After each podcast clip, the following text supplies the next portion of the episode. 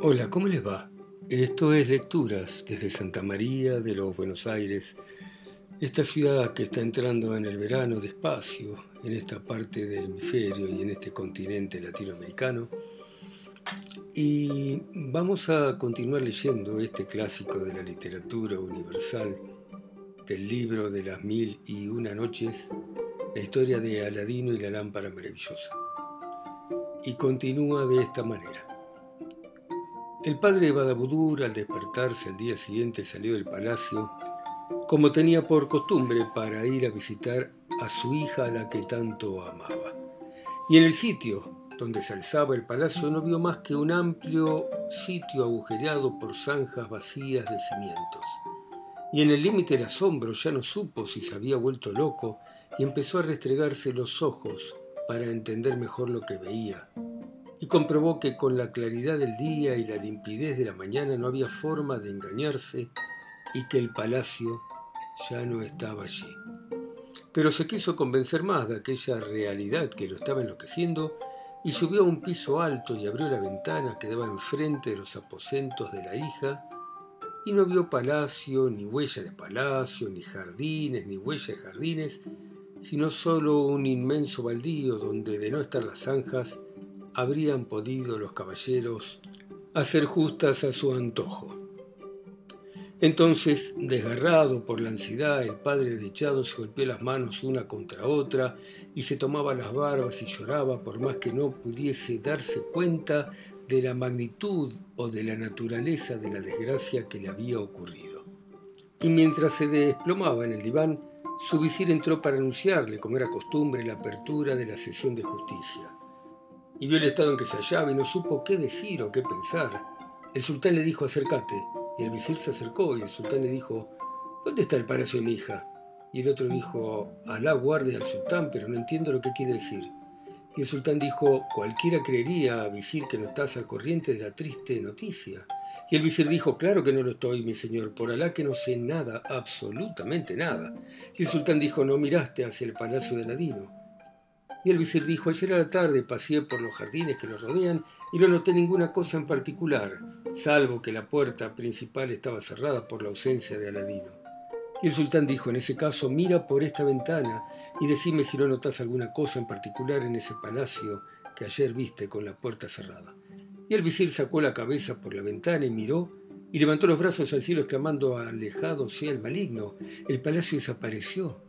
Y luego lo miró al sultán y le dijo, ahora mi señor, ¿dudas en creer que ese palacio, cuya arquitectura y ornamentación tanto admirabas, no sea otra cosa que la obra de la hechicería? Y el sultán bajó la cabeza y reflexionó durante una hora, tras lo cual la levantó y tenía el rostro revestido de enojo, y exclamó, ¿dónde está ese malvado, ese aventurero? ¿Dónde está ese mago, ese impostor, ese hijo de mil perros que se llama Aladino? Y el visir contestó con el corazón dilatado por la alegría, está ausente de casa, pero me anunció su regreso para hoy antes de la plegaria del mediodía. Y si quiere me encargo yo mismo de informarme cerca de él sobre lo que ha sido del palacio y su contenido. Y el rey se puso a gritar, no, por Alá, hay que tratarlo como a los ladrones y a los embusteros, que me lo traigan los guardias cargados de cadena. Y el visir salió a comunicar la orden al jefe de los guardias y lo instruyó acerca de cómo debía arreglarse para que no se les escapara Ladino. Y acompañado por cien jinetes, el jefe de la guardia salió de la ciudad por el camino donde tenía que volver a Ladino y lo encontró con él a cien parasangas de la puerta. Y enseguida lo cercaron los jinetes y le dijo, Aladino, amo nuestro, perdónanos, por favor. Pero el sultán, de quien somos esclavos, nos ordenó que te detuviéramos y te pusiéramos cargado de cadenas como los criminales. Y no podemos desobedecer una orden real. Pero te pedimos que nos perdone por tratarte así, porque a todos nosotros nos tocó tu generosidad. Al oír esto, Aladino no supo qué decir, pero terminó por hablar y le dijo, buena gente, ¿saben por lo menos el motivo por el cual el sultán dio semejante orden, siendo yo inocente de todo crimen respecto a él o al Estado? Y el jefe de los guardias contestó, por Alá que no lo sabemos. Entonces Aladino bajó del caballo y les dijo, hagan conmigo lo que les ordenó el sultán. porque las órdenes del sultán están por encima de mi cabeza y de mis ojos. Y los guardias a disgusto se apoderaron de Aladino, le ataron los brazos y le echaron al cuello una cadena gorda y pesada que también se la sujetaron por la cintura, y tomando el extremo de aquella cadena lo arrastraron hacia la ciudad, haciéndolo caminar a pie mientras ellos seguían el camino a caballo. Cuando llegaron los guardias a los arrabales de la ciudad, los transeúntes que vieron a Aladino preso no dudaron de que el sultán por motivos que desconocían, iba a ser que lo ejecutaran.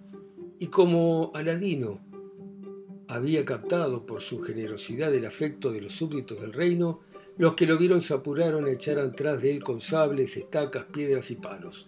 Y aumentaba el número a medida que el convoy llegaba al palacio, de modo que eran cientos y cientos al llegar a la plaza del Meidán. Y todos gritaban y todos protestaban, blandiendo sus armas y amenazando a los guardias que a duras penas pudieron contenerlos y penetrar en el palacio sin ser maltratados. Y en tanto que unos continuaban vociferando y chillando en el Meidán para que se les devolviese sano y salvo a Aladino, los guardias lo introdujeron, cargado de cadenas, en la sala donde estaba el sultán enojado y ansioso. No bien tuvo en su presencia a Aladino el sultán poseído de una furia inconcebible, no quiso preguntarle qué había sido el palacio que guardaba su hija y le gritó al portalfanje, corta enseguida la cabeza a este maldito impostor. Y no quiso verle ni oírle más. Y el portalfanje se llevó a Ladino a la terraza, desde donde se dominaba el Meidán, y donde estaba apiñada la muchedumbre tumultuosa, hizo arrodillar a Ladino sobre el cuero rojo de las ejecuciones. Y después de quitarle la venda, le quitó las cadenas y le dijo, pronuncia tu acto de fe antes de morir. Y se dispuso a darle el golpe de muerte, volteando por tres veces y haciendo flamear el sable en el aire. Pero en aquel momento, al ver que el portalfanje iba a ejecutar a Ladino, la muchedumbre comenzó a escalar los muros y a forzar las puertas, y el sultán vio aquello y temiendo algún acontecimiento funesto, se sintió poseído por el miedo y se encaró con el portalfanje y le dijo, aplaza por el instante el acto de cortar la cabeza a ese criminal. Y le dijo al jefe de la guardia, que pregonen al pueblo que le otorgo la gracia de la sangre de ese maldito. Y aquella orden pregonada enseguida desde lo alto de las terrazas calmó el tumulto y el furor de la muchedumbre e hizo que abandonaran el palacio los que querían forzar las puertas y los que escalaban los muros.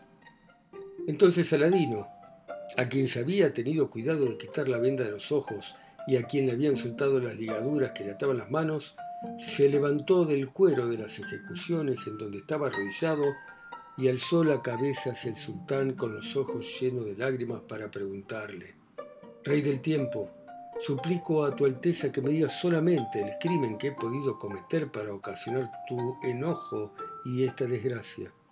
Y con el color amarillo y la voz llena de enojo reconcentrada, el sultán le dijo, que te diga tu crimen miserable, es que lo ignoras, no fingirás más cuando te lo haya hecho ver con tus propios ojos.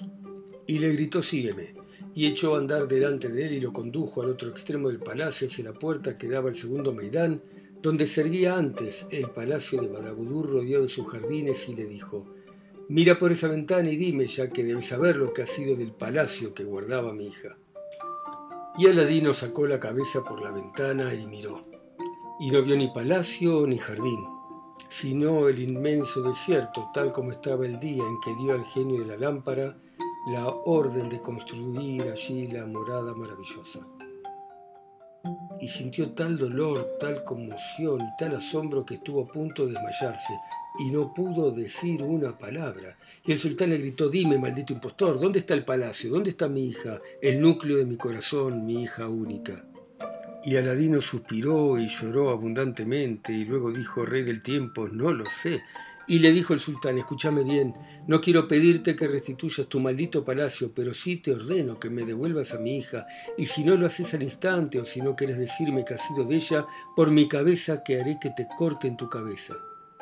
Y en el límite de la emoción, Aladino bajó los ojos y reflexionó durante una hora, y luego levantó la cabeza y dijo, Rey del tiempo, ninguno escapa a su destino.